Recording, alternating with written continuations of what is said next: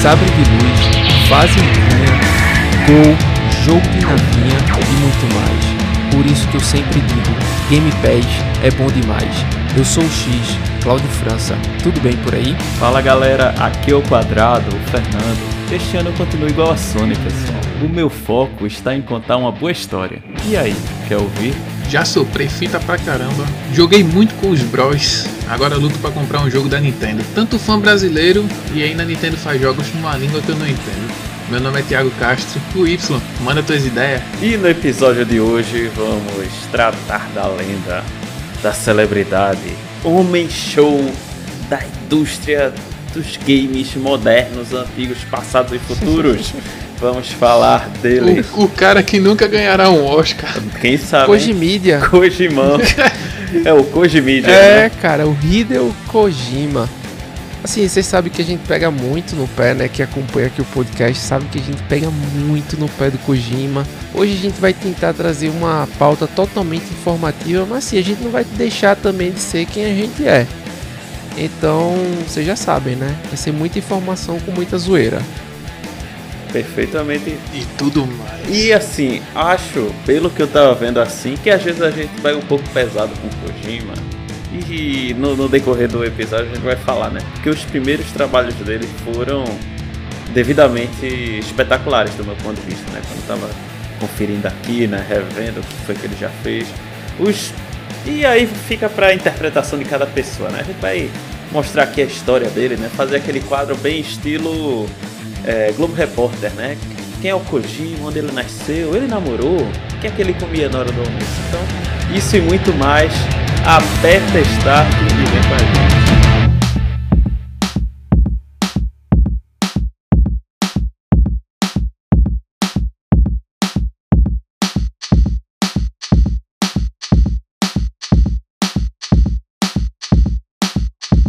Hoje, pessoal, vamos mais uma vez fazer essa parte que todos adoram, todos amam, todos comentam, todos pedem as notícias semanais aí quentinhas.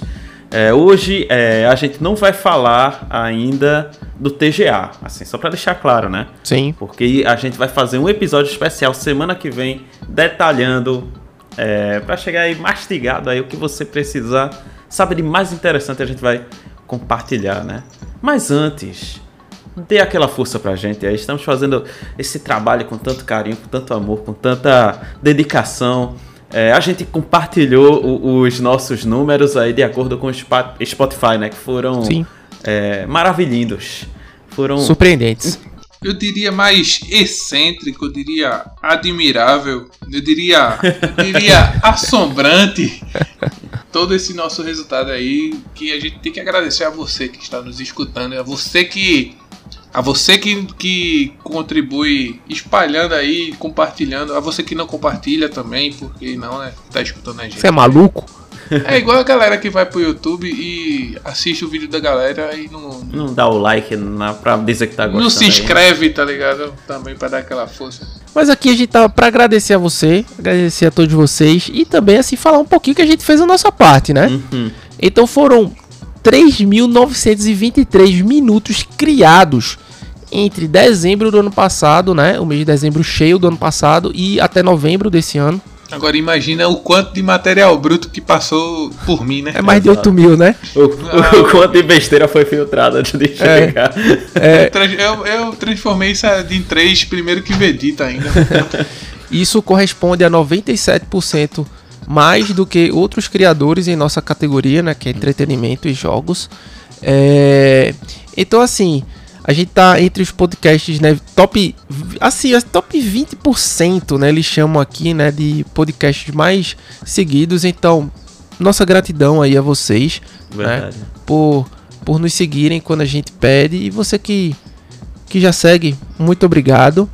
E sobre as estatísticas totais, né, foram 154 horas a mais, né, isso de reprodução, 128% a mais de tempo de streaming, 111% a mais de ouvintes e 80% a mais de seguidores quando comparado com o ano anterior. Então foi um ano fantástico que a gente deve muito disso a vocês que é, que de maneira inimaginável contribuem imensamente com o nosso trabalho.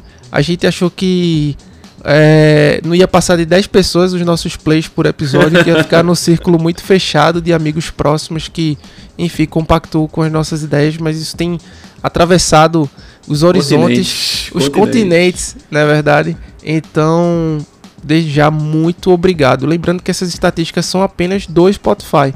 Então, é, tivemos outros também, né? Outras views, outros streamings e outros plays oriundos de outras plataformas. Perfeito. Nossa, Mas vamos... muito obrigado, né, cara? Assim, deixar realmente.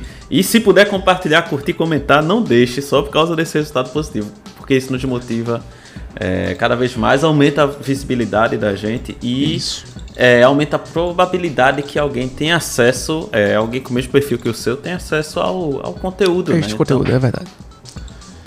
Então, então vamos lá. Vamos lá, vamos para as notícias. Tiago, o que é que você trouxe aí para essa quinta-feira de calor? Na verdade, é essa sexta-feira de calor, né? É, mas a gente grava na quinta, né? Então fica aí subentendido. Depende, de vez em é. quando passa da meia-noite, mas vamos lá. É, então assim, né? O que é hoje vira amanhã. E falando em dia hoje e amanhã, um dia mágico, então Hogwarts Legacy terá uma mecânica semelhante à de Elden Ring. E aí, Claudio? Olha aí, o sucessor espiritual de Torrent está entre nós. assim, eu, eu assim, gosto, a gente tá né? resumindo. É, como, como o Fernando falou, a gente não vai trazer todas as notícias, mas essa assim, a gente, à beira da papa que já tá mais fria, a gente já vai soltando hoje na notícia também, assim, devagarzinho. Né? Mas, saiu... mas parecido o quê? O que é que é parecido assim? Será que é a questão de estamina, de ter que dosar, né? É, é isso que eu, eu, tô, eu tô bem away de, de Hogwarts Legacy, tá? Tá completamente. Eu tirei ele do meu radar.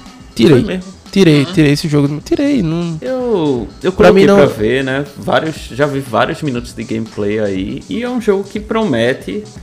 É, é single player, né? Se não me engano. Sim. Uhum. Sim. E assim, acho que combina bastante com a ideia do dessa, dessa movimentação do estilo de Elden Ring, só que os caras tem que ter cuidado também para não ficar muito punitivo, né? E, é. e o público-alvo, né? Não... Exatamente. Que é o, isso. Que, o que estão comparando. Eu, assim, voltando antes de falar, eu joguei o, o, de PlayStation 1 e alguns do PC. O, o, Harry Potter, acho que eu joguei até o, a, o Cálice de Fogo, que são jogos excelentes.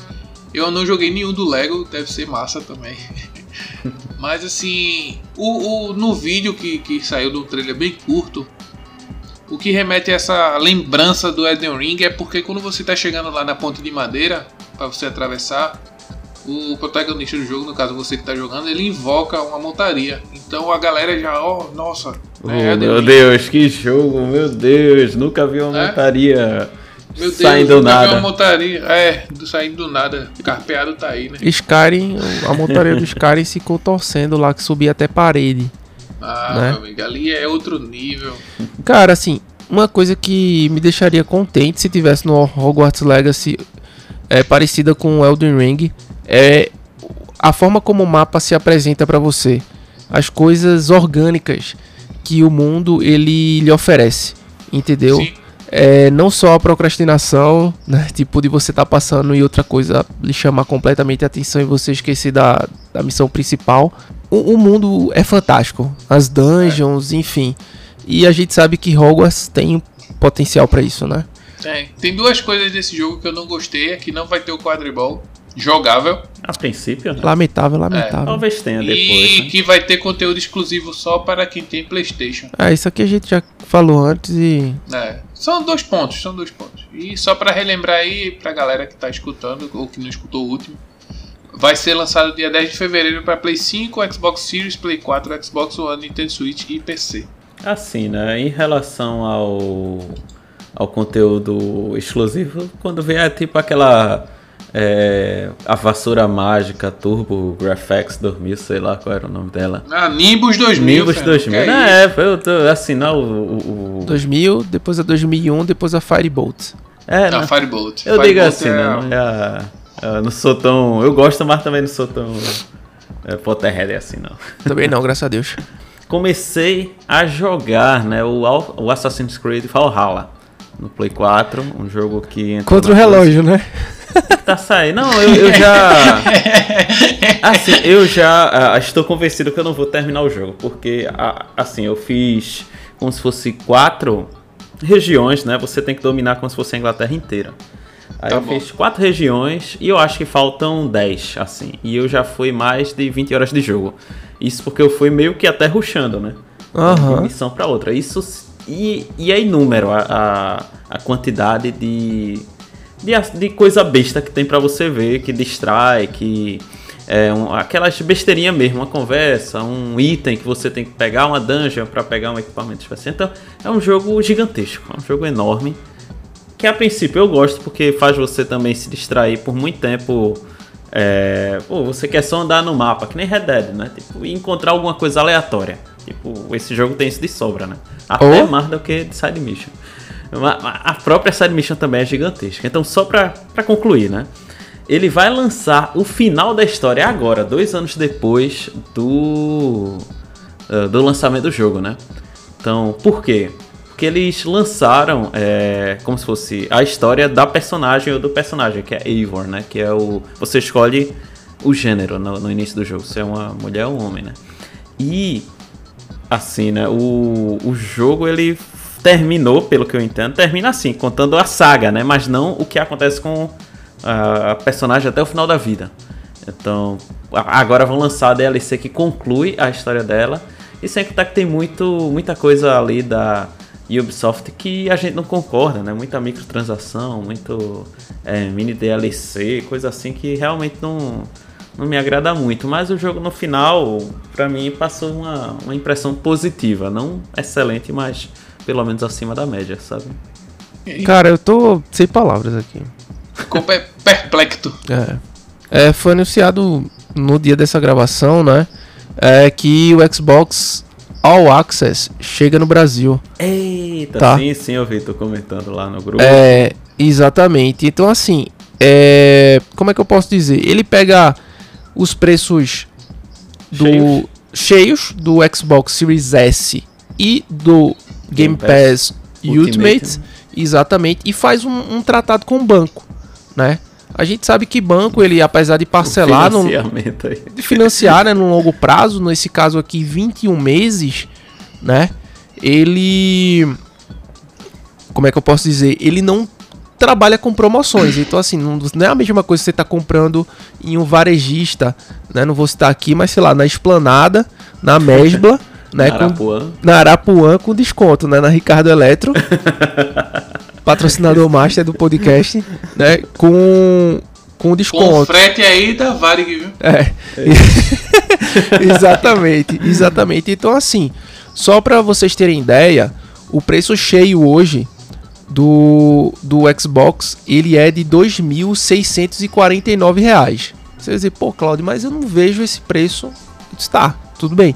Mas esse é o preço sugerido da Microsoft se você for no site que elas colocam para os varejistas. Se eles cortam, se eles fizeram algum acordo é, comercial para receber esses consoles e conseguir, sei lá, minimizar as margens, enfim, colocar um preço diferente disso, tudo bem, não tem problema, comprar e tá tudo certo, né?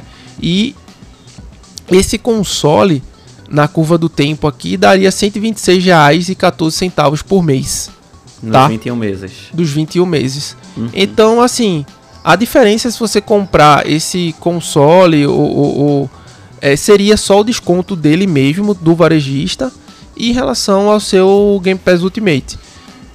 Porém, eu acho que tem uma coisa boa aqui, que são 21 meses com o mesmo preço do, do Game Pass.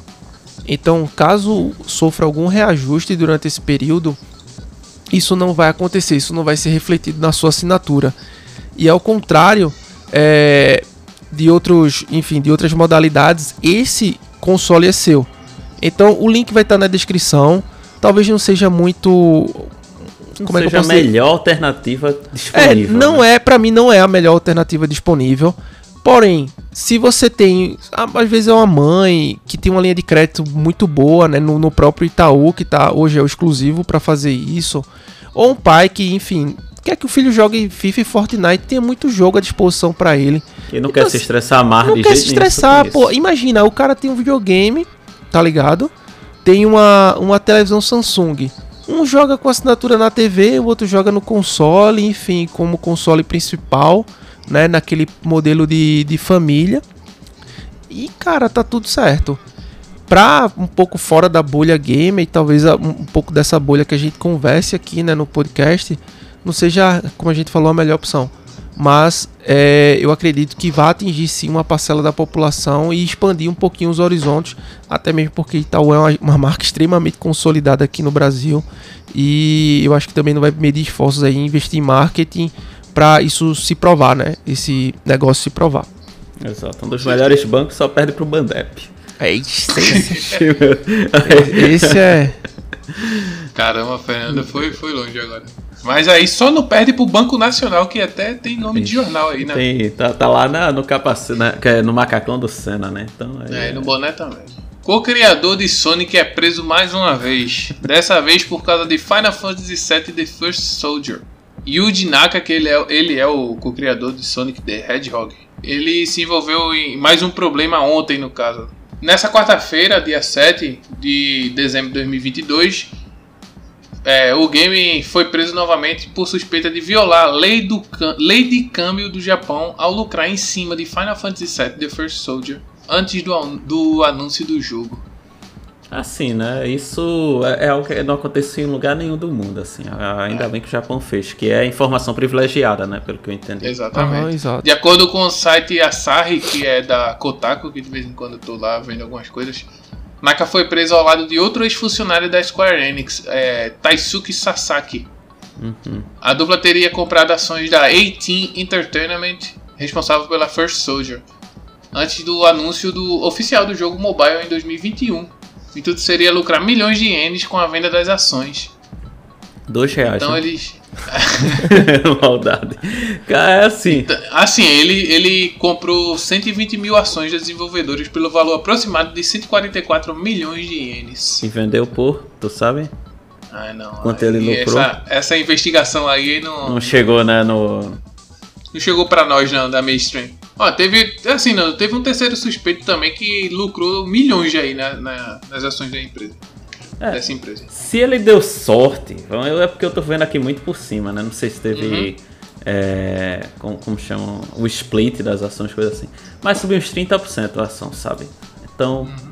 já é rendimento de 30% aí só por informação privilegiada, né? Então, então eles, eles cometeram o mesmo crime, tanto Naka como Sasaki, que foi sobre o Dragon Quest Tactic. Ah, então que também é mobile, tá é ligado? Coisa de, já tavam, de longo já estavam visados já. É, já estavam visados. Perfeito, vamos saber. Cadeia neles. Falando em Sonic, Sonic Prime é, estreará em Roblox antes de chegar na Netflix. A animação é esperada para dia 10 de dezembro no jogo. Rapaz, é isso, muito bom. Verdade. Como Roblox fazendo como, muito sucesso. É, como diria Steve He, né? Que é aquele youtuber que é. Ah, ele, é, ele é chinês e mora na Irlanda, né? O que é Boblox? Quem é Bob? Então. vamos ver aí como é que vai ser os próximos capítulos. How you send it to Jesus? é, emotional damage. Emotional. É massa. Inclusive já teve o um insert dele aí no episódio. Oxe, com certeza. E só vou outra notícia aqui que é parte da, da nossa parte TV Fama aqui, né? Vamos atualizar você pouco a pouco do que está acontecendo aí com a aquisição da da Activision Blizzard, né, pela uhum. Microsoft uhum. e a treta okay, com okay. a PlayStation, né? Então, essa semana saiu na, na, na mídia aí que a Sony recusou é, uma oferta da Microsoft que era de fornecer o Call of Duty por 10 anos para sua plataforma. Uhum. E em contrapartida, a Nintendo aceitou essa proposta. É, então, assim, né? Tá. É, é, mais cenas dos próximos episódios, né? E que, que a, a Sony ela tá batendo o pé mesmo. Ela tá fazendo o, o, o que pode dentro da, da limitação, né? Da, é, jurídica que eles possuem, né? Então, torcendo aí para que acho que as autoridades gerenciadoras do mercado é, providenciem algum tipo de proteção, né, para uhum. a empresa, o que eu acho muito uhum. é, inadequado. É. Se eu tiver que esperar isso. Uhum. Eu também Mas... acho, até mesmo porque os órgãos estão para proteger os consumidores, né, e não as empresas, tá? É, a Sony nunca pelo menos não, não isso não chegaria a público também, mas nunca é, propôs nenhum tipo de, de acordo ou negócio com suas franquias, com seus jogos, até mesmo. Acho que o único que vai acontecer isso talvez seja o Destiny, porque ele veio já da Bang consolidado, né, no mercado e provavelmente isso não é um jogo que não se tornará exclusivo, tá? É, alguns, alguns sites falam que a, a, a própria Microsoft ofereceu, né, para pôr Call of Duty né, como forma de compromisso no Nintendo e também na Steam, né? Já que o jogo é oferecido exclusivamente na, na Battle.net hoje. É, outra coisa que é bom a gente lembrar que existem jogos né, exclusivos né, de estúdios proprietários da Microsoft que se comporta que estão né, em multiplataformas. E, por exemplo, é o caso do Minecraft. Minecraft e o próprio Minecraft Dungeons, que é o último jogo, saiu para todas as plataformas, né? Se você pensar no próprio Ori and the Blind Forest and the Will of the Wisps, saiu para o Nintendo Switch também. Então, existem jogos que eles vão além de uma plataforma, a Sony tem que entender isso. E eu acho, eu tenho quase certeza que a Sony comeu um bait aqui. Porque todos os, todos os olhos, todos os holofotes estão voltados para o Call of Duty e tem uma porrada de coisa passando pela porta. Uhum. E a Sony só está olhando isso, tá? E, eu, eu acho que ela está sendo, enfim, juvenil, né? Nesse acordo. E saiu também no dia, no dia 8, né? Que a Microsoft vai enfrentar isso na corte é, do FTC. Então é provável que o FTC leve Gong e leve isso aí para para uma, uma nova, digamos assim, uma nova jurisdição. Depois eu trago mais detalhes para você, porque é um assunto muito fresco com termos que eu nunca imaginei, né, tá observando, coisas jurídicas, enfim. Uhum. Mas aqui a gente vai aprendendo e vai trazer para vocês na íntegra. Mas tá aqui a nossa opinião que a gente sempre é, tenta deixar ao máximo, né? Então, assim, completando essa história, é, uma coisa que vazou assim de forma é, implícita é que nesses documentos, nessas investigações, nessa conversa com as autoridades lá do mercado, no Reino Unido, na Europa, etc., é que o, provavelmente não teremos novos consoles até 2028. Então, quem está achando que. A, a, gente não acha que vai ser algo em breve, né? Porque a, a geração verdadeiramente só está começando agora, né? Acho que esse ano é que teve os primeiros lançamentos Teve um boom, né? Os começos boom. É, o, é, os, os, é, os irrelevantes. É, começando bem, bem agora, né? Então acho que 2023 começa realmente a puxar o ritmo aí. Sim. E novos consoles só 2028 pra frente. Isso é, é se vierem, né? A gente tem aí episódios que falam de. É, uhum. do futuro dos consoles, de cloud, que foi um episódio sensacional, recomendo vocês ouvirem depois.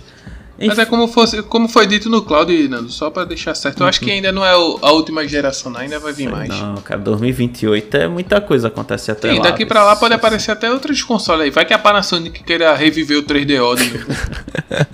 ah, com certeza. Boa. A Panasonic tem muita bala, cara. E depois tu acorda.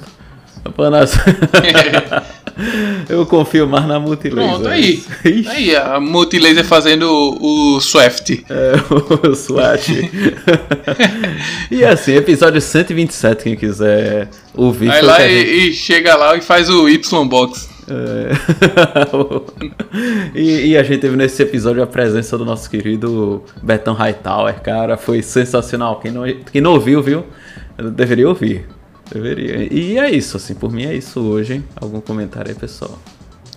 Não, só para fechar aqui com, com a palavra do Brad, Brad Smith, VP, né, da Microsoft, uhum. que ele falou o seguinte, né, nossa aquisição levará Call of Duty a mais jogadores e mais plataformas do que nunca.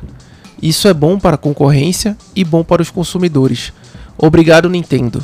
Qualquer dia, Sony, se quiser sentar e conversar, Ficaremos felizes em fechar um contrato de 10 anos para o PlayStation também. Abraços. Durma com a bronca dessa, Vocês como têm... diria Cardinô. Vocês têm o nosso Microsoft Teams. Podem entrar em contato, né? É. Não, e sabe o que é engraçado, pô? Sabe o que é engraçado? Ficam trocando elogiozinhos de, de. Não, mas. De ironia, tá ligado? Não, mas isso começou agora, tá? Isso começou, então, é isso, isso começou falando, justamente pô. nessa semana aí do release do podcast. Porque a é. Microsoft estava realmente com uma postura extremamente. Não, cara, vamos levar, vamos passar, a gente se compromete aí com uma série de coisas. Não, não quero, não quero assim, não quero assim, enfim. Levantou uns documentos lá extremamente frágeis, mas que isso gera tempo para ela, né? Sim. E não quis, não aceitou nenhum tipo de acordo nem nada. E agora, né, tanto o Phil Spencer, como o próprio Nadella, como o Brad Smith, estão, cara, estão com sangue no olho, tá? Então prepare-se aí, cara. Que eu acho que nem 10 anos mais vai ter. eu quero é ver treta que o jogo tem no Switch, então tá tudo certo.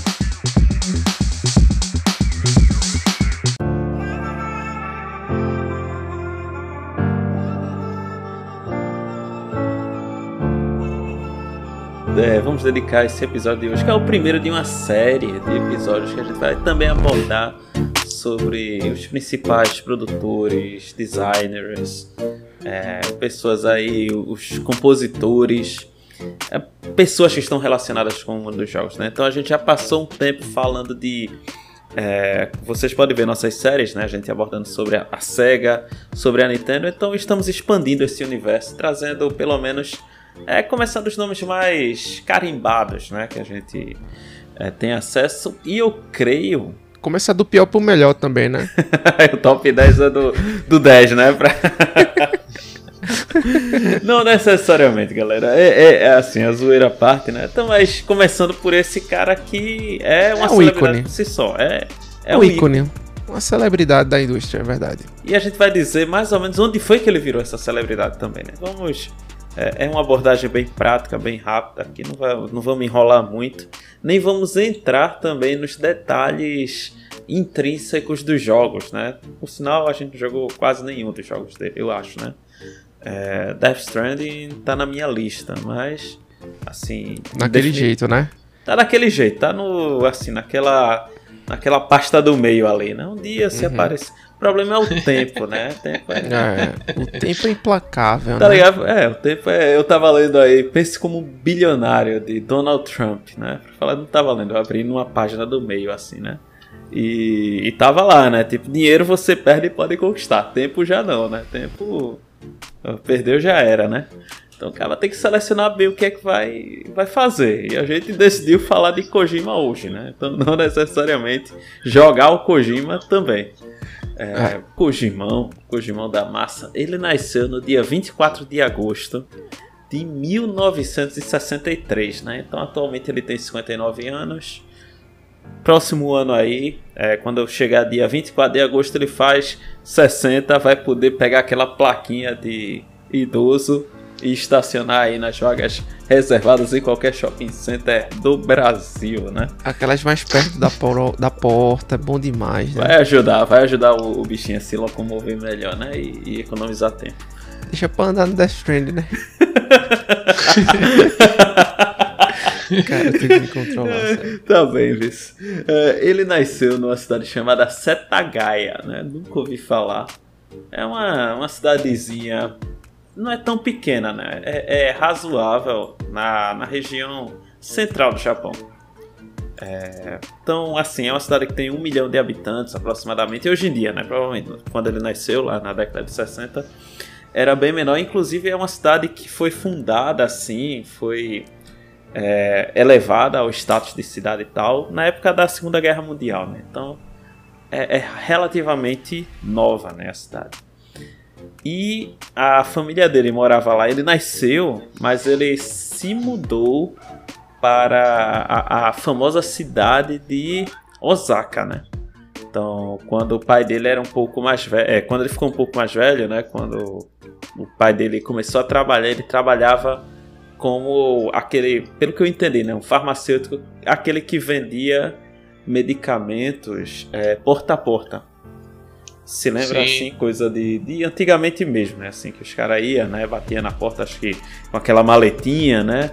Aí, Exatamente. Sim, sim. Que é o que? Biotônico Fontura, né? Tá aqui, vitamina B5, B7, B15. AS. AS, exatamente. exatamente. É aí onde ele, a gente pega onde é a referência Death Strand aí.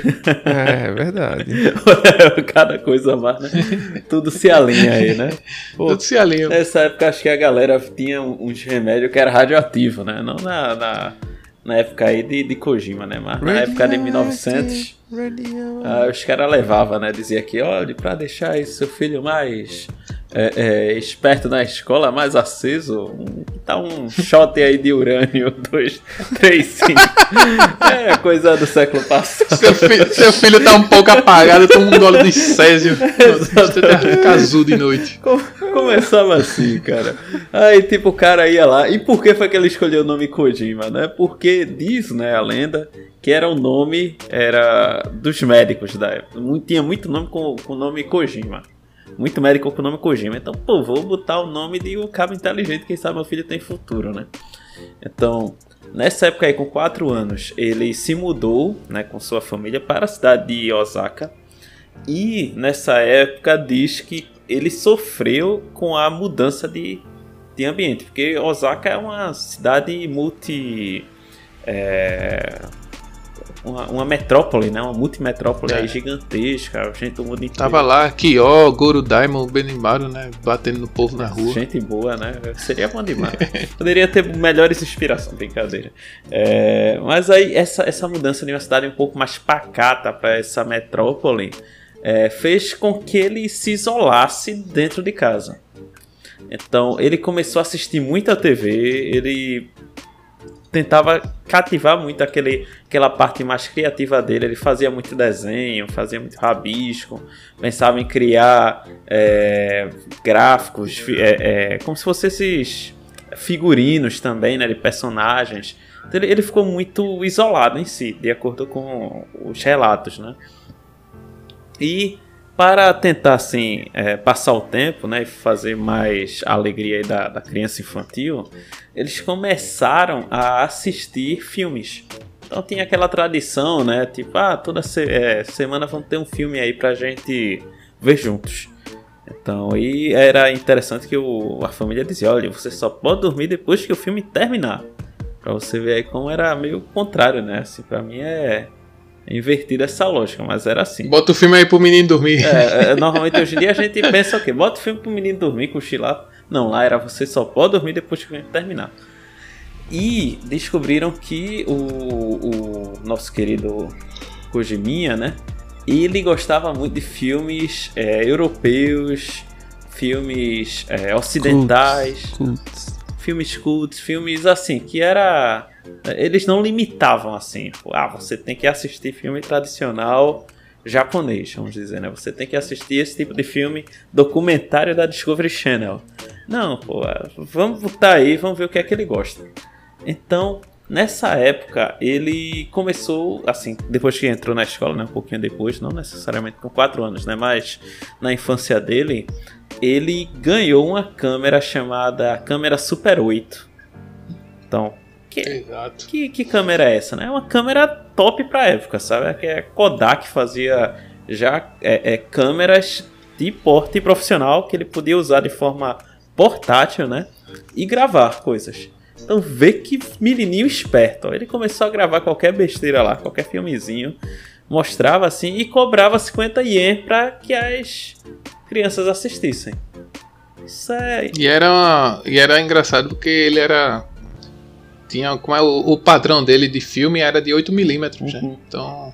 Por sinal, essa. já tinha um cartucho lá, era o Kodachrome, era o nome do cartucho. é, é, exatamente, Super 8 dessa câmera, é exatamente por causa Super dessa 8. abertura, né? Eu, eu não sei uhum. assim a diferença. É, porque ele tinha assim, é. tinha o Super 35, porque ele tinha o, o a abertura de 35mm. Esse é o Super 8 só por esse motivo, é. só 8mm mesmo. Seria massa, assim, a gente fazer um episódio talvez falando modo foto. Tá ligado? É, ele, ele o isso... Super 8, pra resumir assim, a gente gosta de falar de FPS, né? O Super 8 ele filma normalmente em 16 quadros por segundo. É. E ele era bem para uso bem amador mesmo e, e, atualizaram ele em 73. Se eu não me engano, foi em 75 para ter um, um som magnético, tá? Era um filme com som magnético. Pô, massa. Eu não, lembro se foi, eu não lembro se foi 73 ou 75. Mas enfim, foi isso aí, velho. E você dava para filmar ele até 3600 cada cartucho. Dava 3 minutos mais ou menos. Cara, eu vou, tô colocando o Trello aqui, essa ideia pra gente chamar algum, alguém que se chama, que sabe de fotografia profissional para dar um uma dica de modo foto de jogo, tá ligado? Aí a gente pega, porque todo jogo hoje em dia, assim, de. Não tá saindo com modo foto, né? A grande Assim, maioria. Assim, a grande maioria tem um modo foto incluso. E sempre tem aquele abertura, Sim. sei lá, exposição. O modo foto de todo jogo é basicamente uma simulação de fotografia. Pô. Ah, Sim. mas- Modo foto, pô. Ele tem, ele, é, ele tem tudo, velho. Tem tudo. Tem tudo, oferece tudo, tudo. tudo, até filtro, quadro, proporção. É, é, Eu lembro que exposição, abertura. eu fiz um. Exposição, abertura, fundo embaçado, foco, é, distorção. Tem tudo. eu até mudei a proporção pra, tipo, tirar num, num padrão de. Tipo, tela de celular, tá ligado? No Guardiões da Galáxia, cara. Uhum, pra pegar um print screen pra usar de, De papel de parede de do papel celular. de parede, né? Que massa. Diga aí. Mas enfim. Aí, né, o, o, o Kojiminha, ele já esperto, criança malandra, cobrava 50 ienes pra que os coleguinhas vissem o filme que ele fez. Olha aí, ó. A pessoa desde pequena, eu não tinha essa essa esperteza toda, né? Essa sagacidade aí, né? Sagacidade. Então o que foi que o Kojima fez, né? Falou para os seus pais, né? Assim, vamos fazer uma viagem para uma ilha para gravar lá. Aí, só que ao invés de gravar, ele chegou lá, ficou nadando, passeando. E no último dia ele disse: Ah, vou fazer um filme é de zumbi, não vou fazer filme de. A, a, a história original que ele tinha planejado, tá ligado? Já Uhum. deu o Miguel no, no- nos próprios pais, né? E, esse filme ele nunca completou, né? Então, e depois dessa época aí, ele, quando já era adolescente, ele se moveu para uma. É, para a região de Kansai, que é uma região mais ao sul do, do Japão, né? Ma- Mais naquela É, é porque assim, eles não dividem tipo norte, sul, sudeste e nor... não. É, cada, cada parte do Japão é tem essas regiões, né? Uhum. Então, como ele tava. é, o Kansai mesmo, ele é uma providência Omi que se chama. Então ele é mais. É, realmente, ele é mais ao sul e é uma galera mais. Digamos que ele saiu da galera da mídia, tá ligado? Hum, E foi para uma região mais pacata, né? Vamos dizer assim. Isso, isso. Então, isso mesmo. Ele Ele morava numa parte que era perto de Tóquio, que é como se fosse mais tipo um- um- os artistas, tá? O jeito de falar até é diferente lá. É mesmo. Uhum. Cada região tem um jeito diferente de falar. Tipo, é, o, o sotaque, Tipo né? nordestino, é, é. O sotaque E justamente, até os kanji mudam de vez em quando, dependendo da região. Pô, que massa. Aí ele foi pra essa cidade mais pacata, assim, né? Mais afastada. E quando ele completou, mais ou menos, né? Tinha 13 anos de idade, o pai dele veio a, a falecer, né? Então, é, eu não sei qual foi o motivo aqui da. da não tá descrito, né? Mas ele foi impactado pela, pela morte do pai e também houve um problema financeiro com a família, né? Porque a partir daí ele.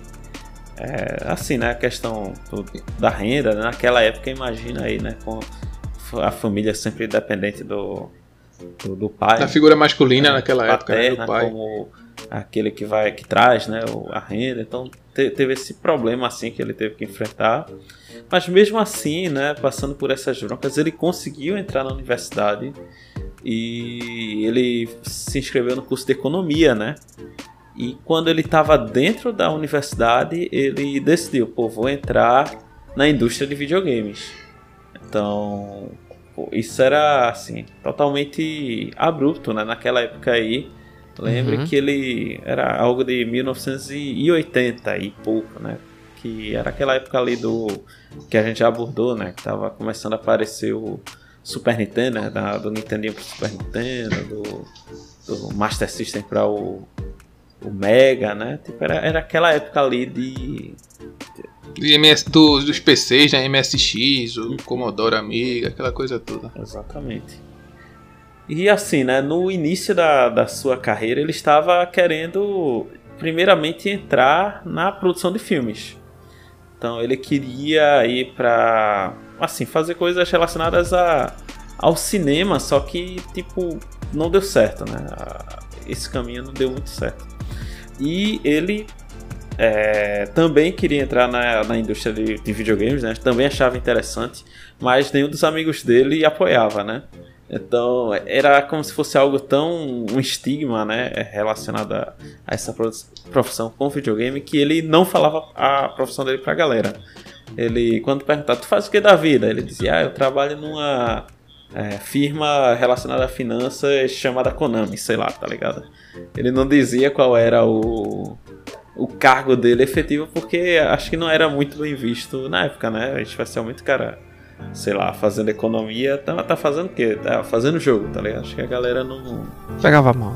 É, não. Assim, Isso no Japão, imagina. No Japão, imagina. É, realmente. Qualquer outro lugar do mundo, assim, né? Como é que seria nessa época aí.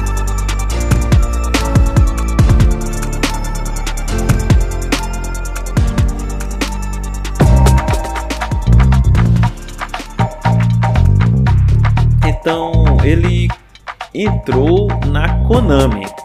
Beleza, na, na divisão de computação MSX.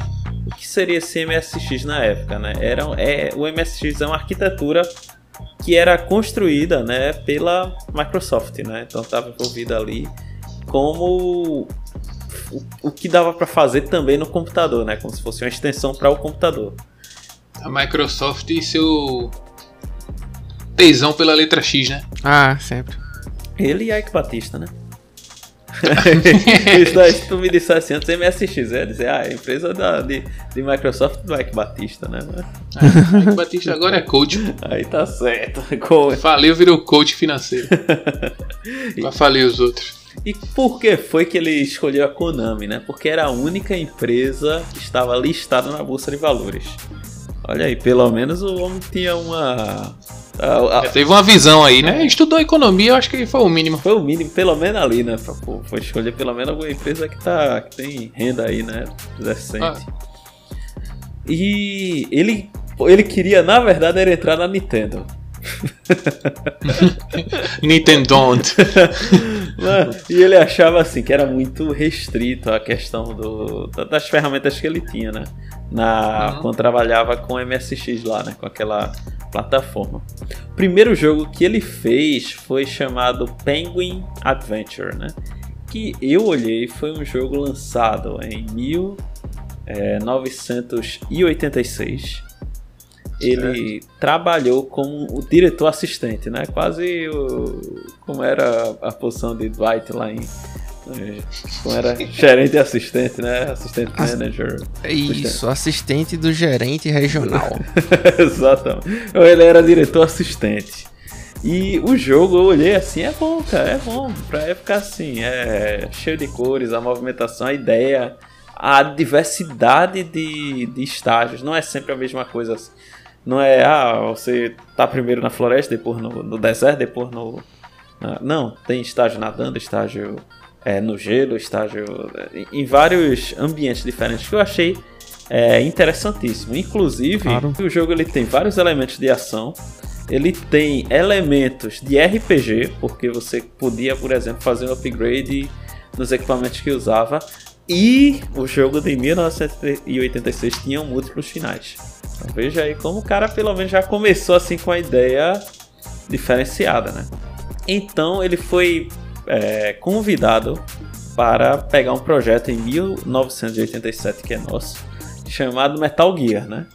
Então ele, ele foi convidado aí e mesmo assim, mesmo com as limitações de hardware que tinha na época, né, para questão de, de combate, né, o que foi que ele pensou fazer? Ah, vou fazer um jogo que foca é, na parte de você correr, de você escapar, de você se esconder ao invés de lutar. É, ele, ele quis fazer um jogo que seria um prisioneiro escapando em vez de lutar. Né? Exato. E... Ele se inspirou aí no The Great Escape. Que é um. Que foi lançado dia 13 de julho de também, famoso, 1987. Famoso espião covardão, né? Porque. Enfim. Né? Por quê, né? Ah, também chama o cara de covarde porque tá correndo dos alemães na, na Segunda Guerra, né? Ah, tem, é, tem não, não, é tão co, não é tão covarde, não. Não é por nada, não, né? Veja bem. É, veja. Pra quem não sabe, o The Great Escape é um livro né, de 1950 que foi escrito pelo australiano Paul Brickhill. É um bom livro, por sinal. O Monte de Tijolo, né? Brickfield. É. Beleza, né? Paulo Monte de Tijolo. e. Mureta. Ah, pro boa, boa. Paulo Mureta. e assim, o jogo ele foi lançado em 13 de julho de 87 para o MXS. X2, né? O MSX, pô, né? MSX. É, Sim. é, computador japonês lá, maravilhoso. E em setembro foi lançado na Europa. É, então a gente sabe que nesse jogo você controla o. Um, um carinha chamado Snake, né? O Solid Snake, que é mandado para. Snake! É, exatamente, que é mandado para uma, um local fortificado para parar um tanque equipado com protótipos nucleares chamado como Metal Gear, né? E o, o legal desse jogo é que ele é visão de cima, né? Então. Cara, tem uma versão do Game Boy, não lembro se foi no Advance ou no Color que eu joguei, que é- eles continuaram a história do jogo, só que com essa jogabilidade do Nintendo, que foi pro Nintendinho também, né? Do, De, do MSX. aquilo era massa. É muito bom pô, o jogo de Game Boy, muito, muito bom mesmo, velho. Nessa, nessa jogada vista de cima, né? no- É muito Combina, bom, combina bem. Parece que não, mas eu tive esse, esse Metal Gear aí. Ela É, bom, muito né, Claudio? Pô, É é muito muito. Jogasse no TSP, não foi? Não, eu joguei no Game Boy Color mesmo. Boy. No Color, né? Então Color, acho que. Eu, eu não lembro se eu joguei no Color ou foi no Advance, mas eu Esse tinha. jogo eu acho que combina muito assim com o Game Boy, com o Nintendo DS também, sabe? É, Sim, sim. é, é perfeito pra esse tipo Assim, de- Pro, pra proposta do jogo, é realmente é muito boa. Só que quando eu tive meu Game Boy, meio que já tava na geração do 64, enfim. A gente sempre tava olhando pra outras coisas, sabe? Uhum. É, e aí terminava que você fazia esses tipo anacronismos, né? O jogo não, não tinha condições de ser lançado de outra forma, né? Mas ainda assim, para aquilo que o jogo se propunha, era muito bom, cara. Da boa assim, era bem legal. Isso é verdade. E assim, né? A gente falou, a gente não vai entrar no detalhe dos jogos em si, né? É só essa apresentação bem superficial, né? Sim. É, e de toda forma, esse jogo ele foi lançado depois no NES. é, só que ele não é o jogo original, ele foi alterado para é, ser capaz de funcionar corretamente no NES. Então alteraram o gráfico, alterou a dificuldade, alterou o final e o próprio Kojima ficou muito chateado porque é, fizeram essas mudanças nesse porte, né, para o, o Uhum. NES, o, o Nintendinho, incluindo com uma tradução que foi mal feita, o final que ele não gostou e o que disseram é que a equipe do NES que pegou o jogo teve que fazer tudo em três meses. Então, assim, né, não foi um a Correria. parte do NES não foi é, digamos Foi um porte mal feito, um porte descansado. é, e não assim. foi responsabilidade dele, de acordo com. E nem é, ó, É. parte- aí a gente tem que defender, velho. Porque, cara, um porte é totalmente culpa do, do, do videogame, do console. Tá? É, não. Totalmente. É porque, exatamente, assim, não chegaram, por exemplo, fizeram porte e mostraram pra ele, né? E disseram, tua prova, assim, não é o que aconteceu, né? Não foi. Simplesmente- Três semanas fizeram e É, tá vendendo é, aí. E joga aí, né? Bota aí o cartucho à venda e beleza. Aí o cara ficou chateado, mas tudo bem, né? Então, o, o próximo projeto que o Kojima, né? O Esconde o Kojima, o Hideo Hide. Boa, boa, boa, boa. Aí- um traçality, velho.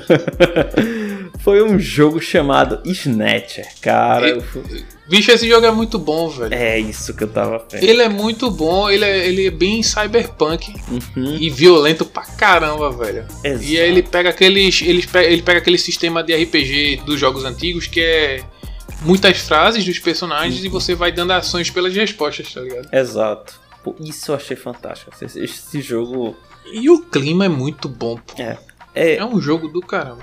é um clima assim que é muito baseado em, em assim, tipo Blade Runner, Isso! Sim. em tipo Akira, sabe? É esse universo cyberpunk assim que assim, era era o sucesso na época, né, da naquela no final Tava da no década. hype, é. É anos 80 ali, né? 80 pra, 80 pra 90 ali, né?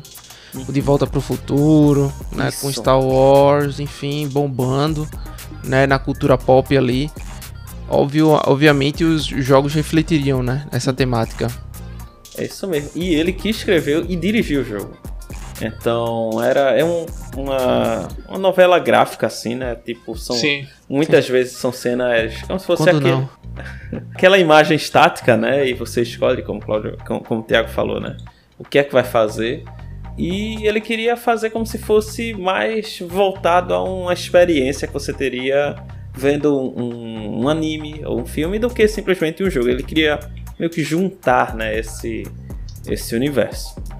E, cara, assim, é uma das principais invenções do storytelling, né? Da, do- dos consoles na época. Isso. E é muito bom o jogo. né?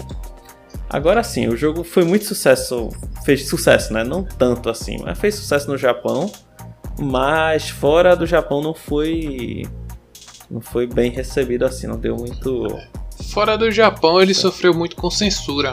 E porque con- constava com muita violência, tipo.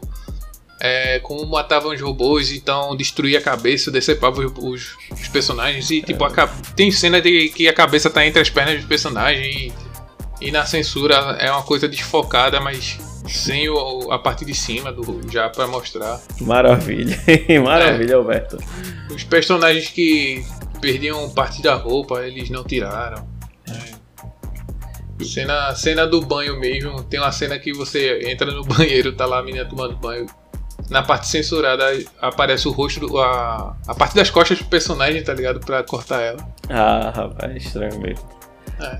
E assim, né? A gente teve depois desse jogo que foi de 88, em 90, Kojima fez um remake, mas Já? não é. mas assim, é, é SD Snatcher, né? O que é SD? Super Deformed. Sabe quando é, o- é bonitinho que só fica com aqueles cabeção, né? Aquele muda assim a arte totalmente. Então mudou totalmente a arte dos personagens, né? Colocou, em vez de ser uma figura realmente, como seria um HQ, né? Ficou aquela um HQ, Mais infantilizado assim. é aquele mais infantilizado, né? Com cabeção mostrando o, o- pontos principais, né? Pra, pra chamar a atenção, se alguém tinha um barrigão, alguma coisa assim, né? Então também fez é, sucesso. Ele também é, ajustou a, a- a questão do meta do jogo, né? Então, alguns encontros deixaram de ter, mudou o estilo para ser uma batalha de primeiro turno. Então, não foi só visual, né? Também teve um ajuste é, na- nas batalhas. Inclusive, uma coisa interessante é que você poderia mirar em parte do, do corpo do oponente, mais ou menos o que é feito no Vagrant Story, no Fallout 3, por exemplo, né? E Last Rebellion, né? Então isso é bem interessante, coisa que não existia assim, não era tão comum. O cara trouxe umas, umas ideias bem legais, sabe? Vê só a parte interessante do Metal Gear 2, galera. É, a gente falou, né, que ele lá tinha feito Metal Gear 1, e aí certo dia diz a história que ele estava no trem, lá de Tóquio, né? Então encontrou um colega. Pô, e aí, brother? Tal, como é que tu tá? Firme forte, tá fazendo o quê? Aí o brother lá, né? O cara que ele encontrou. Pô, tô trabalhando no Metal Gear 2. Aí, aí, Koji, que história é essa aí, meu irmão? Como é assim? Tá, Só que não era o Metal Gear 2, né? Era um nome chamado Snake's Revenge, que era um jogo feito pela Nintendo, né? Assim, desenvolvido pela, pela galera envolvida com a Nintendo aí. E ele não sabia, ele ficou invocado, chegou em casa, acho que fez as ligações e, pô, vou fazer agora o Metal Gear 2 Solid Snake. E os, ambos os jogos foram lançados em 1990, assim, simultaneamente, né? Pra você ver aí como, como as coisas também acontecem lá no Japão, né? O Metal Gear 2 não foi lançado na Europa e nem na América, né? Mas foi, assim, incluso no Metal Gear Solid 3. Então, e o, o 2 foi um sucesso comercial lá no Japão, mas não chegou fora do, do- do- É estranho isso, né? Então, assim, muitos pontos positivos, como a mecânica stealth com o barulhinho ali para atrair os guardas, ele se rastejar, ele desarma a mina, é- é- essas coisas, né? A visão dos inimigos, como é que eles veem você, né? O campo de visão deles, né? E depois disso, né, do, do Metal 2, ele fez um jogo chamado Snatch, é, e do Snatcher, né?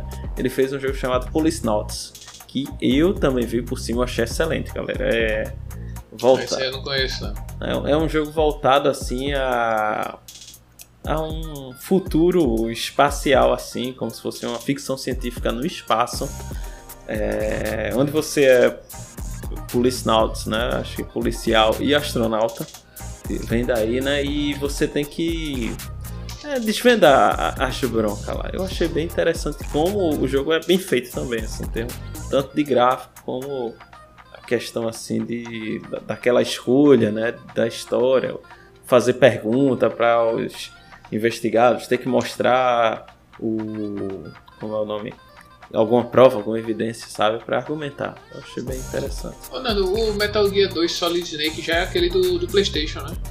Cara, pelo que eu entendi, ele vem depois é, como. Ele é portado depois, mas ele não foi lançado. Inicialmente, entendeu? Inicialmente. Ele só veio depois que o, o 3 veio. Aí os caras jogaram também o 2 no pacote é, de, de É porque confunde esse o Metal Gear, o Metal Gear 2 Solid Snake.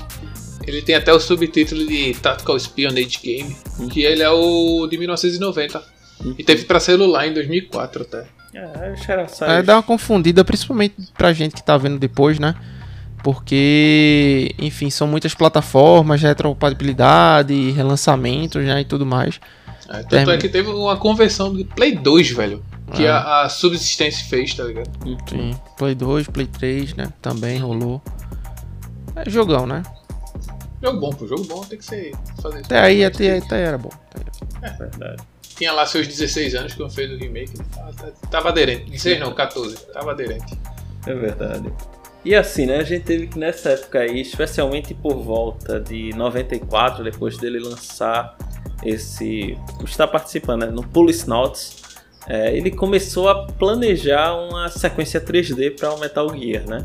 Aí sim é isso que eu tava falando. Aí o negócio ele falou: ah, beleza, vamos direcionar aí para o PlayStation, ok? Então nessa época aí que aí ele começou a aparecer em Tokyo Game Show e na E3, né?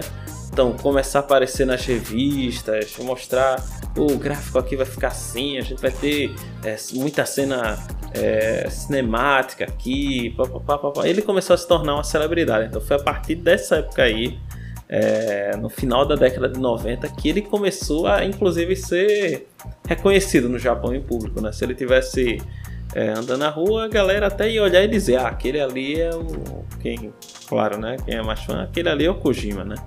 Então... Lembrando que ele ia fazer esse jogo pro 3DO, né? Só que o 3DO foi descontinuado e o desenvolvimento foi para PlayStation. É verdade, nessa época tinha que escolher, né? É, e, e, se ele dissesse que era exclusiva, era marquinha, mais negócio. então, e, aí começa, né? A partir daí começa. É, não, não, vamos entrar em muitos detalhes, né? Mas o Metal Gear Solid, Solid 2, né? Que é o Sons of Liberty então a gente vê ali a questão do gráfico, da física, do gameplay. Só, só uma questão, Nando, também, é que não tem esse barulhinho. Todo mundo usa isso em vídeos, usa no Instagram, usa no YouTube. Vem daí, vem desse jogo. Não só isso, como uma música que instiga após a, a sua descoberta por sim, parte dos sim. inimigos e guardas. Uhum. Inimigos que a, são guardas, né? É, a, a galera usa isso daí também para é. fazer vídeos de ação aí no YouTube. Se, se o jogo fosse exclusivo da Nintendo, nem, nem podia usar nada disso aí. É verdade. É, a Nintendo, pra tu ter ideia, a Nintendo mandou tirar do ar o vídeo do Mario do trailer da Universal sem querer, entre aspas, sem querer. Ah, é, cara. Força do hábito. força do hábito. É força do hábito. Nintendo sendo Nintendo, meu amigo. Ah, não, os caras chegam, eita, tem um filme aí do, do, do Mario que estão lançando. Bora aí, advogado, tira aí, né? Mas é da gente. Ah, beleza, desculpa aí, do Foi mal, foi mal, foi mal. aí o que acontece, né? Nessa época aí, além de, do, do jogo ter a questão da beleza gráfica e física, também tinha a questão da, da história, né? Que tinha uma história envolvida. Então, temas filosóficos que é como democracia, como é, censura, manipulação, etc. Né? Então tudo isso fez o, esse, esse jogo ter um, um destaque né, na mídia na época que, que, saiu. Então, além do Metal 2, Metal Gear Solid né, 1 e 2, também estava envolvido num jogo chamado Zone of the Enders, né, de 2001. Vocês chegaram a ver esse jogo alguma vez? A Zona do, dos Finados. É, é um jogo que eu nunca joguei, cara. Sim. É, mas lembra muito é, aquele Gundam, né? Lutas de, de Sim, assim, sim. sabe? É, é bem não, não feito. conheço não. É bonito, mas nunca tive interesse de jogar, né? É, é- você vê que é voltado para um público oriental, né? É a cara da, da galera. É um jogo bem, bem característico pra galera de lá do Japão, né? Exato, acho que especialmente aqueles caras que gostam de Gundam é, da, da série, né? Então, Mas o jogo é bonito, você voa com o robô, é, atira, Ah, a- tá uma sandbox aí linear. tá ligado? E é legal. Em 2003, É legal. Aí em 2013 ele, ele produziu um jogo que eu achei fantástico, assim, que eu tava mostrando, falando com o Claudio antes, né? Que é o Boktai, O Sol Está na Sua Mão. E aí, Claudio, comenta aí desse jogo, como ele é. Chega a ser a ver? O sol está na sua mão. Cheguei a ver, cara. in- Inclusive, na- com uma das pesquisas aqui, você coloca e diz que o jogo ele é impossível de emular. Mas por, Por que será? Por que será? Pô, um jogo de o que? Game Boy Advance, né? É. Vai Advance. Que, que Pô. processador precisa, né? É, pois é, o cara roda num celular hoje, né? Num, num A10. Mas é porque ele usa um mecanismo de sincronia da fotossensibilidade, ou seja, a partir do- da iluminação do local, do ambiente, você usa essa mecânica para incorporar a sua gameplay no jogo, Uhum. que é você é tipo um, você é um vampire hunter, né? Você é um caçador de vampiros, então é, basicamente você pega, né, esses esses inimigos, né, expõe eles à luz solar. Então é meio um é, aquele filme lá do, pô, cara, me fugiu o nome agora. Tiago deve lembrar, né? Um drink no inferno. Um Ah, drink sim, no sim. inferno. É, Sim, me sim. respeita, pô. Me respeita. A memória falha, mas volta ligeiro. Então, basicamente que, pô, os caras iam enfrentar os vampiros no seu momento de vulnerabilidade, né? Pô, o cara sabe que é mais rápido, mais forte, mais, né? Tudo. Se recupera. Não, vou trazer o cara aqui pro sol. E aí, basicamente, é isso no jogo também. Tem umas mecânicas interessantes. Você vê a assinatura do Kojima em diversos de seus jogos. Né? A gente brinca muito aqui com ele, mas ele é um ícone, cara. Ele, ele realmente ele fez coisas e pensou de formas diferentes ao que a indústria sempre está se propondo, né?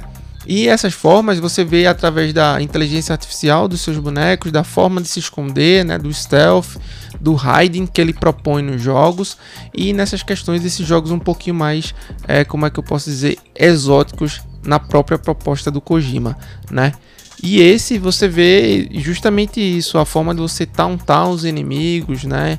De você chamá-los para para seus momentos de, de fraqueza e você conseguir matá-los é, é muito interessante, cara. É bem, bem, Bem desenvolvido, né? bem desenvolvido, exatamente. A, a Nintendo usando o console é, já desde sempre, né? Assim, pra. Ah, na época que a Nintendo inovava, né, filhão? Né, velho? É. É o que a gente fala aqui. Que se quiser provar o contrário, traz pra gente pra roda aqui que a gente conversa. Então acho que É esse, esse jogo só pode ser emulado só se for naquelas calculadoras que tem sensor de, de sol, tá ligado? Porque aí o cara usa o sensor de sol pra. pra Acho ca- que no celular dá, no celular dá. No É, celular é, tem dá, o dá, sensor de luz. exatamente. Aí só Dá, tem dá. que sincronizar aí, né? ah, essa qualidade de sincronia que vai ficar devendo, né? É.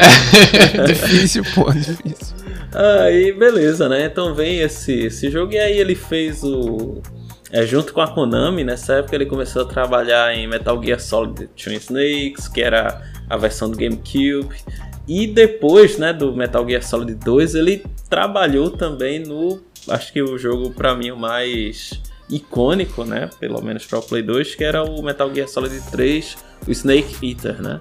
Esse é um Ah, claro. Esse aí também, yeah. meu amigo. Esse aí, esse Resident Evil 4, né? Não, saiu não, pra tudo, aí- filho. Saiu pra É. tudo e mais um pouco, pelo amor de Deus, cara. Esse aí saiu até na máquina de fazer unha em gel. Cara, pegou pesado aí, né? É, e como a gente sabe, ele é, é aquele jogo aí que vai também, né? Pegar todo o caráter é, stealth, com espionagem, com camuflagem, com sobrevivência. Então, na- esse pra mim, tirando o, o 2 do Play 1, é o melhor jogo, velho, do Metal Gear. É, ele É esse. Dois jogos que eu gosto bastante do Metal Gear são os únicos que eu gosto, né? Eu sou. Eu sou Team Sam Fisher. Eu sei, eu sei, cara. Mas assim, de acordo com o próprio Kojima, É, até a mãe dele zerou esse jogo aí, né? É. Cara, Mas o jogo é bom, pô. O jogo é bom, né? Só porque é muito fácil, não, mas o jogo é bom. eu vou falar assim um adendo aqui, igual o Thiago, né? Eu também sou Team Sunfish aí. Enquanto quem jogou o Snake Eater sabe, né? Aquela questão de cair de paraquedas, beginnerzão pra caramba, né? Também. Sim, sim. Só até pegar a pistola e achar a mochila, Snake, é, o Sunfish já tinha matado os 15 já. já tinha dado Só, os só pra cara. você ver aí. Cara, e muretinhas. Depois a gente fala aqui de, né? De Splinter Cell e tudo mais. Pô, é Tom especial. Gente- se a prepara gente aí, o- gente? Episódios existirão aí no É, futuro. especial Splinter Cell, velho. Splinter E- Cell, Tom Clancy, viu? Queremos você aqui. Tom Clancy. Vamos, vamos, vamos chamar ele. A gente chama a esposa dele, negócio, pô. Aí o negócio hoje tá pesado aqui. é, Tá bem, já tá que ela bem. obteve todos os direitos, chama ela. É. Nessa época aí, o próprio Kojima ele começou a produzir a sequência do Boktai, né? Que é aquele jogo lá do sensor, Sim. é, Boktai 2 para o GBA, né? E que foi lançado em 2004 também, assim, né? Mais, mais do mesmo, né? Mas assim, com muita criatividade. E também fez o Metal Gear Acid para o PSP. Então, só que ao invés de ser um jogo de stealth, se tornou mais um jogo de estratégia, porque era é, jogo em turno, né? Então, assim, né? Era o, o que dava para o que aproveitar melhor no console, né? De acordo com a ideia dele, né? Depois ainda fez o Metal Gear Acid 2. Se não joguei nenhum deles. Não sei se vocês tiveram oportunidade, interesse. O SD, o SD eu vi em 2010, na época. Não lembro onde eu tinha visto, que tinha saído pra celular. Só na Europa, tá ligado? Mas eu, é, é, é aquele jogo tipo XCOM, tá ligado? Sim. Ah, sim, sim. É, sim. posiciona e dá tiro e é nóis. E aí nós na veia, né? E aí o nessa época também o Kojima queria dar o maior status que o Solid Snake poderia possuir, que é que ele pudesse estar presente no Super Smash Bros. Né? E a Nintendo Ah, recusou. sim, Smash Bros. Melee. É, no Smash Bros. Melee, né? Mas a Nintendo recusou. É, mas aí quando começaram a fazer o Smash Bros. Brawl, aí o, o diretor lá contatou o Kojima e adicionaram o Snake ao jogo, inclusive um estágio baseado é, na ilha lá, Shadow Moses, né? Então, Como era o nome, o, o nome do, do diretor aí da série? Foi a o- Masahiro Smash Sakurai, Bros. né? É, exatamente. Esse cara aí, pouco inteligente, graças a Deus.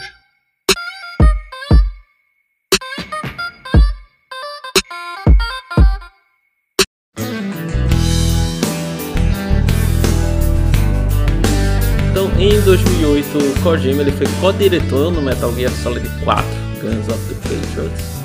É, ele não iria fazer, mas ele recebeu um incentivo, né? Ameaças de morte. Então, ele decidiu participar da equipe, né?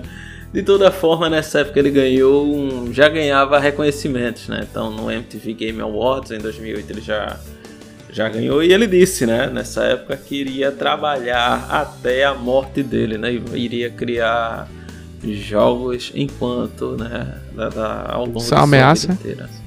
Eu também não sei se isso foi uma resposta à ameaça ou... Então, assim, ele em 2009, né, ele Resposta aí à altura da ameaça de morte. da ameaça de morte, for trabalhar até morrer. Então, não sei se tipo de resposta é essa também. É, Então, em 2009, ele começou a trabalhar com é, pessoas ocidentais, é, em conjunto com a galera da Espanha aí, do Mercury Steam, trabalhando no Castlevania, né, o Lords of Shadow.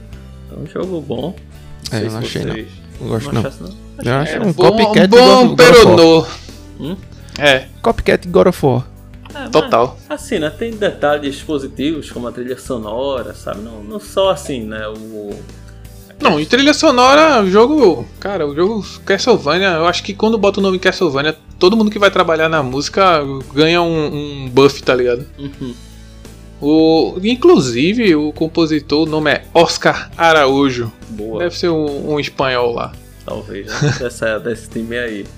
É, ele é compositor já de filme e tal, videogames AAA, aqueles filmes caribenhos. O cara é.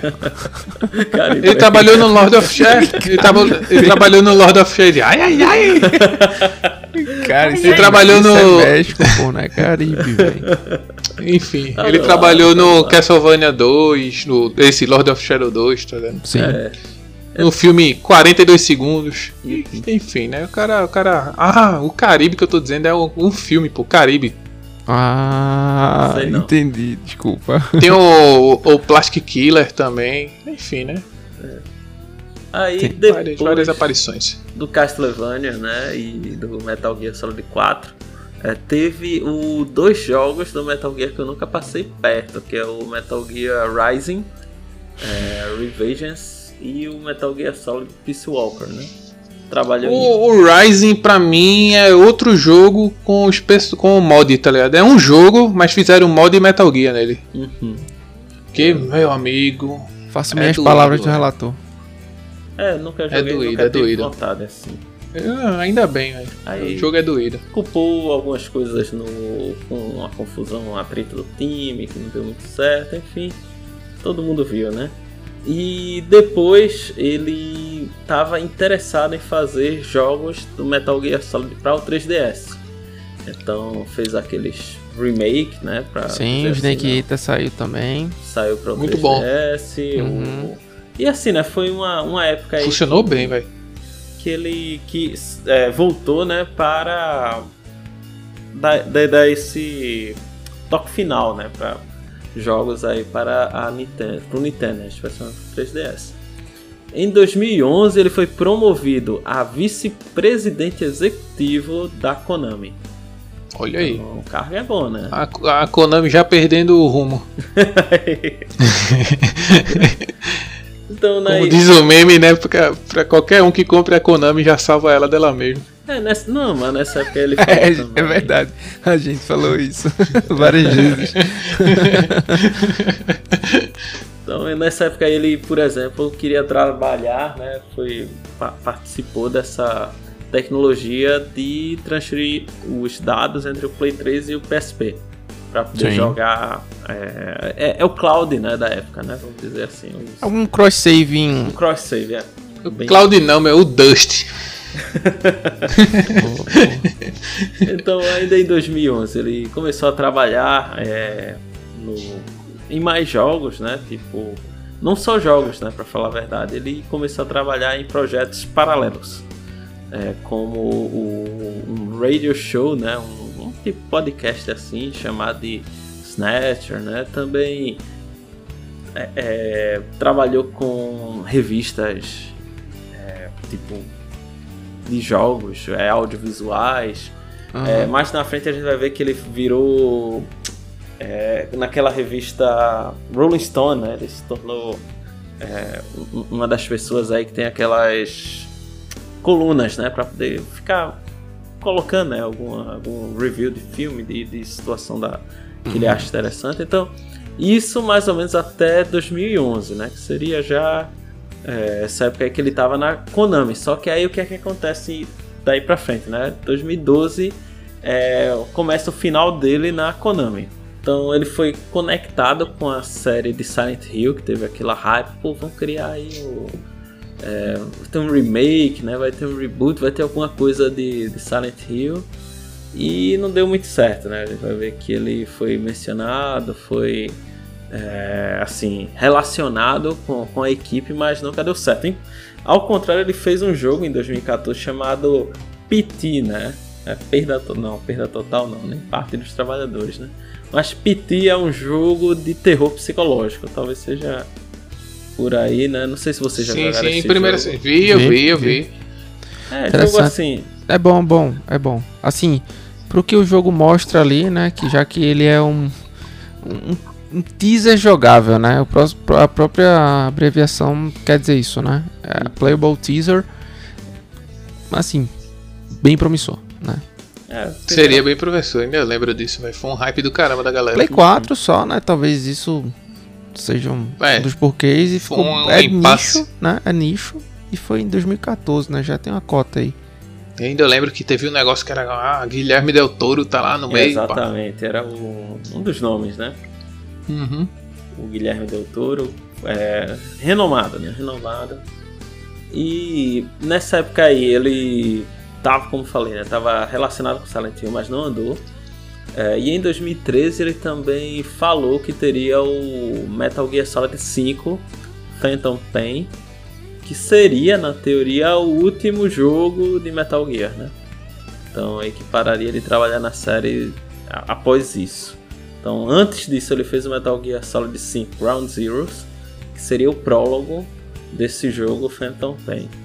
É, então, não sei se vocês chegaram a jogar, chegaram a ver esses jogos. Comprei. Nando, eu vi só gameplay, eu não cheguei a jogar não. Eu- depois do Snake Eater, Com- dropei valendo o, o, o Metal Gear. Comprei. Assisti. Ok. Joguei um Comprei, pouquinho. assisti e vendi. Assisti de novo Rebobinou. e desinstalei. Assim, né? O jogo já é curto. Isso não, mas não foi o Ground Zero não, foi o Phantom Ah, Pain. o Phantom Pain, né? É, o Phantom Pain, aí grandinho o jogo. É Cara, eu só que dizer. O jogo ele é enorme. Eu Não, comecei assim, a jogar. Assim, cara, tem umas coisas assim. Meu primo, meu primo é fã do, do Kojima. é, e ele me mostrou algumas coisas, né, em relação a gameplay. Mais assisti do que joguei, né? Eu, eu me incomodo com isso. A gente tem um episódio sobre isso. E eu, eu sou um cara incomodado com esse tipo de coisa, né? E. Mas o Kojima, ele tem uns toques interessantes. Em tipo, em níveis de detalhe. Tanto é que já pegaram no pé dele por conta disso. Ele gosta muito da questão armamentista, militar, desses detalhes inerentes a uma jogatina com esses padrões. Por exemplo, eu lembro que eu acho que foi o. Cara, eu, eu, eu não lembro qual foi o Metal Gear, mas numa das cenas lá, o. O Snake ele pegava, ele tava tipo mirando a arma, né? Mas ele ia e ia conversar com uma pessoa normal. Ele colocava, ele tipo, colocava a arma em bandoleira de lado, né? E travava a arma. Cara, olha o nível de detalhe do bagulho. E tipo, mostrava ele travando a arma, colocando ela de lado, tipo, Nisso pra, mo- é pra mostrar que a, a, a situação foi pra um nível de segurança. Ele, tipo, não tá mais, né, preparado pro combate. E isso o Kojima sempre fez muito bem, né? E, Ele sempre fez bem o último detalhe, assim. Exatamente. Mínimos detalhes. né? E esse que eu tava jogando agora no Xbox, né? No Series, cara, só pra tu sair do- da cama é, é um parto, É. velho. Eu, eu cansei Nossa. disso assim. é Não, eu disse, quatro velho, horas pra na moral, na moral, eu vou pro Doom, velho. Quero não, não quero, velho, não quero. A pessoa cansa assim, se não tiver com vontade. E agora que é um enredo É, interessante, pra quem curte, é. pra quem curte é, exatamente. Então, né, eu também eu joguei, joguei umas 3, 4 horas, mas achei muito vagaroso, assim, a, a Maçante pra caramba. É, mas em termos de. Assim, na questão de me de prender emocionalmente, eu achei que tava fazendo bem. Assim, o jogo, sabe? Ele Uhum. conseguia chamar a atenção da, e, e prender, né? É, a atenção do, de quem tava. Como se fosse um filme mesmo, né? Só que Sim. longo. E esse Metal Gear Solid 5 ele ganhou o, o prêmio de melhor jogo de ação, né? Na época lá na Game Awards 2015. Mas como já tinha tido a treta entre a Konami e o Kojima, ele não foi. Ele foi barrado pela Konami de receber o prêmio. E quem recebeu o prêmio foi o Kiefer William Frederick Dempsey George Rufus Sutherland, né? O nosso querido Jack Bauer de 24 horas, ok? Sério. Sério? No- nome pequeno, né? Nome pequeno do menino, né? Graças a Deus aí. Ai, o último do seu nome só faltava isso também. E nessa época, em 2015, ele criou a Kojima Productions. Com... Não criou, né? Mas assim, ele anunciou que seria Trabalho independente, né? É, um trabalho independente, ia estar ligada de alguma forma com a Sony, que teria jogos exclusivos para PlayStation 4. E em 2016 ele anunciou Death Stranding, né? Com é, o, o trailer mostrando o ator Norman Reedus, né? Que é o assim, né? Que, que ele já tinha trabalhado com ele naquele jogo Silent Hill que não andou. Sim. E assim, né? Foi um, jogo aí que é, começou a ser discutido em 2016 e foi lançado em 2019. Recebeu várias premiações é, no Game Awards daquele ano, como melhor direção de jogo, melhor música. Assim, teve reviews positivos. Como falei, não joguei, quero no futuro. É, quem sabe aí, né? Um dia com o tempo. E, ah. E, assim, e assim, o que eu entendi é que nesse ano é, ficou certo que vai ter uma. Ficou certo assim, né? Indiretamente, que vai ter uma sequência para o Death Stranding. Ah, não. É, e que ele vai ser feito em conjunto com a Microsoft aí, utilizando tecnologia de ponta, né? Com... Olha aí. Ah, não, velho, não, perdi dinheiro. Tu... Não, é sério. Que é isso, pô. Vai estar no Game Pass, Day One. Não, não, pra... não Talvez, não. né? Talvez. Mas, assim, mas vai, é, é, parece que é, assim, é o que tá é o que, é o que dizem, né? É o que dizem. É, é o que, que tá dizem. cogitando aí, é o que tá acontecendo. Então, falaram assim, por exemplo, no trailer, né? Tá. Se eu não me engano, talvez esteja aquela Ellie Fanning, né? Que é, Sim. Que é a atriz famosa, né? Então. E nessa época ele tá fazendo muita coisa, até, como falei, né? Participando daquela revista a Rolling Stone, tá no Spotify com podcast também. É um Brain Structure brain structure, né? Assim, o nosso tá também batendo ali. Ele tá falando inglês, ou o inglês dele é bom, eu nunca escutei não. Rapaz, eu sei que. Porque japonês falando inglês cara, é maravilha. Eu, eu não jogo o jogo do cara, que o cara é referência, velho. Não é não? Mais o resto. É, e é isso aí, cara, assim. Tem um podcast bom, velho, muito bom. Tal aí de X quadrado Y. É esse, esse pode curtir, compartilhar agora e mandar pra pessoa que você gosta. E a que você é, não gosta exatamente. também não. E se eu não me engano, assim, o que eu vi é que esses dois podcasts estão entre os 10% aí que mais produzem no mundo, né? Então estão aí. Spotify é, que é uma coisa incrível, pra né? Poucos, pra poucos. pra é, poucos. É, o nível tá bom. Então, beleza, assim, a gente viu a história dele até hoje. Vamos pegar um pouco aí da influência, da, da, da mentalidade dele, da questão de prêmios, né? Então vamos pegar esse, esse detalhe.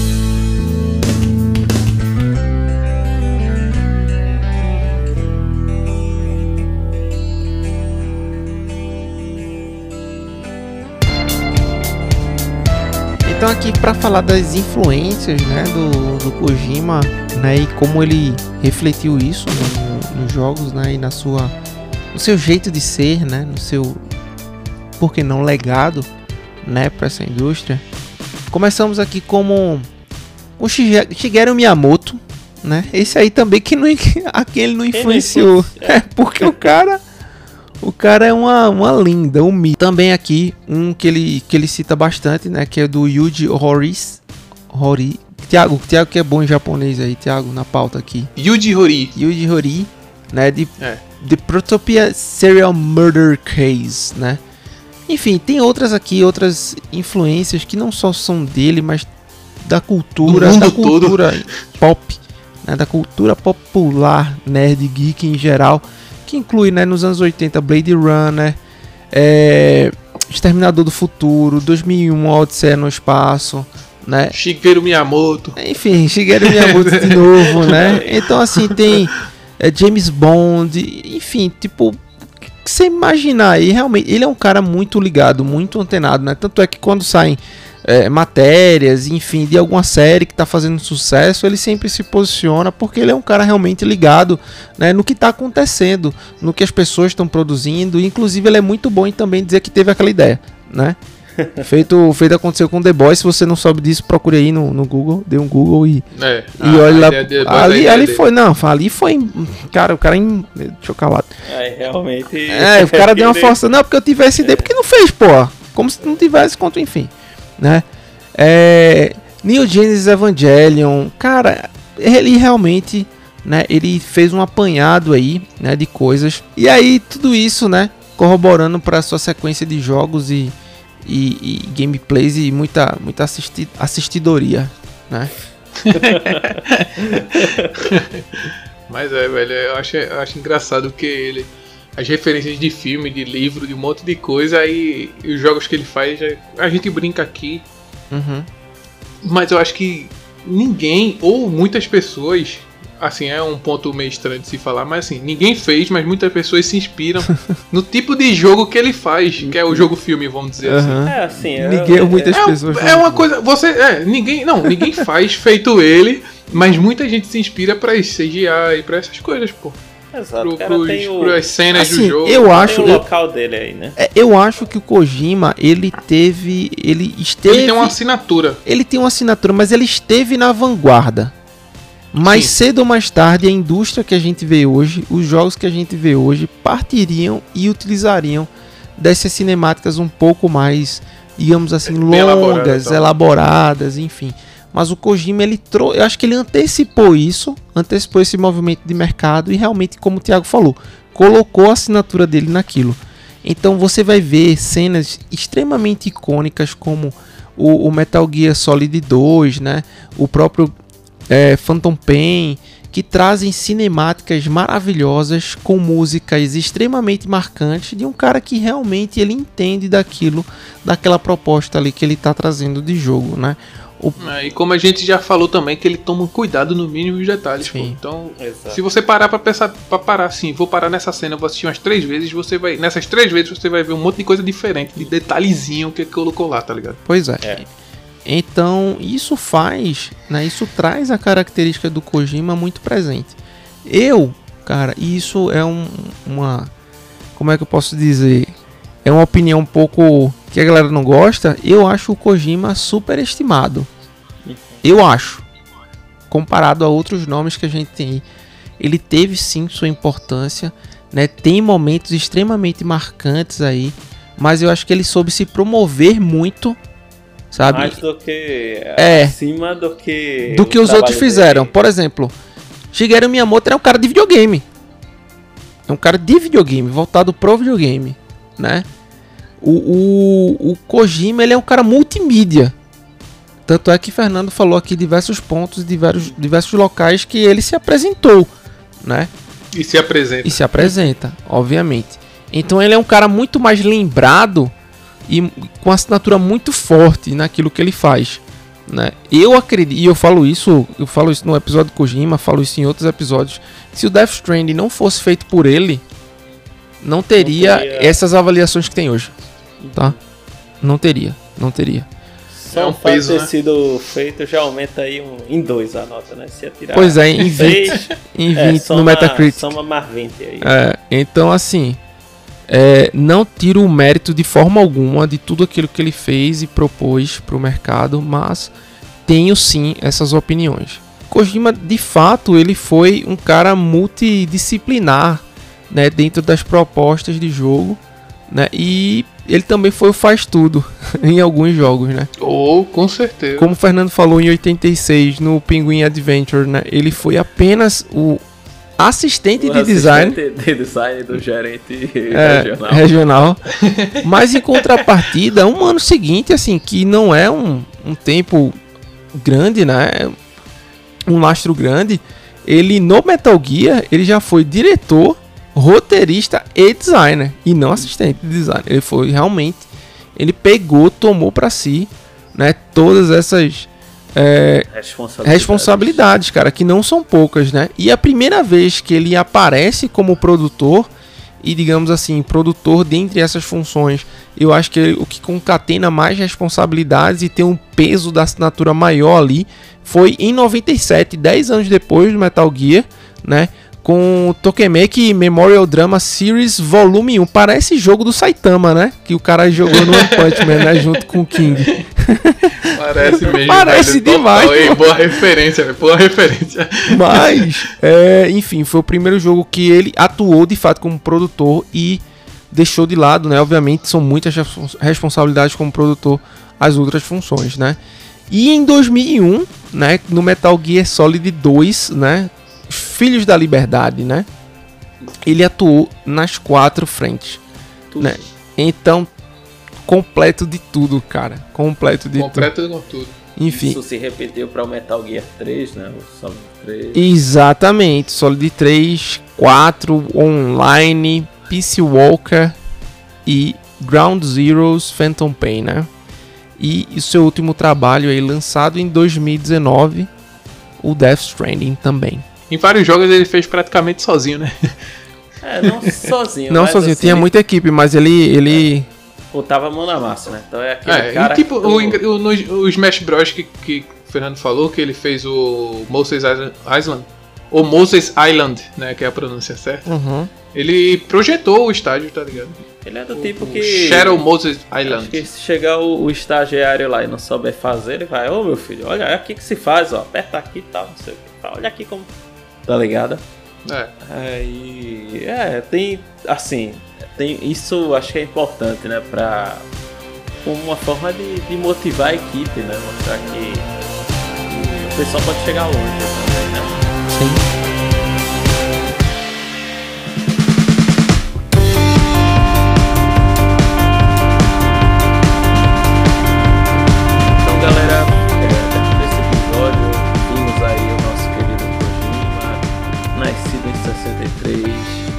Para em nossos corações.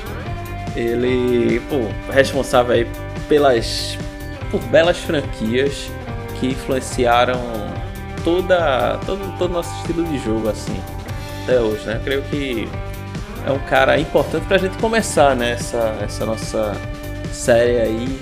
Se você tiver alguma recomendação, quer que a gente fale de quem? Do Miyamoto? Do, como é o lá, o, o do Resident Evil, o Icarus Shinji, né? Não. Shinji É Mikami. O Shinji Mikami, exato. quer, Todd quer Howard. quem, meu irmão? Comente aí. Shinji Mikami foi Shinji. pra mim a melhor pérola desse podcast. E a gente tá aqui, mais uma vez, agradeço a atenção. Tamo junto e até mais. Valeu, galera. Um grande abraço. e Tenha um bom dia. Tiago, o bicho foi. pô, foi É, rápido. é porque é porque apertaram start na cinemática do Kojima e eu falei só a gameplay agora. boa, boa. boa. Tô a cinemática todinha. É. E é isso, falamos aqui desse desse ícone, né, para a indústria, para os jogos, para influência, para o mercado, para tudo aí que a gente vê hoje, né? Muita coisa tem se não o dedo a lembrança, né? Se não a lembrança, uma referência, né, do Hideo Kojima. E esse vai ser o primeiro de uma série de episódios aí que a gente vai trazer aqui produtores, roteiristas, designers e diretores né, de game design e tudo mais para abordarmos aqui sua vida, história e influências, por que não? Os super trunfos aí do mundo gamer. Então, muito obrigado e até a próxima.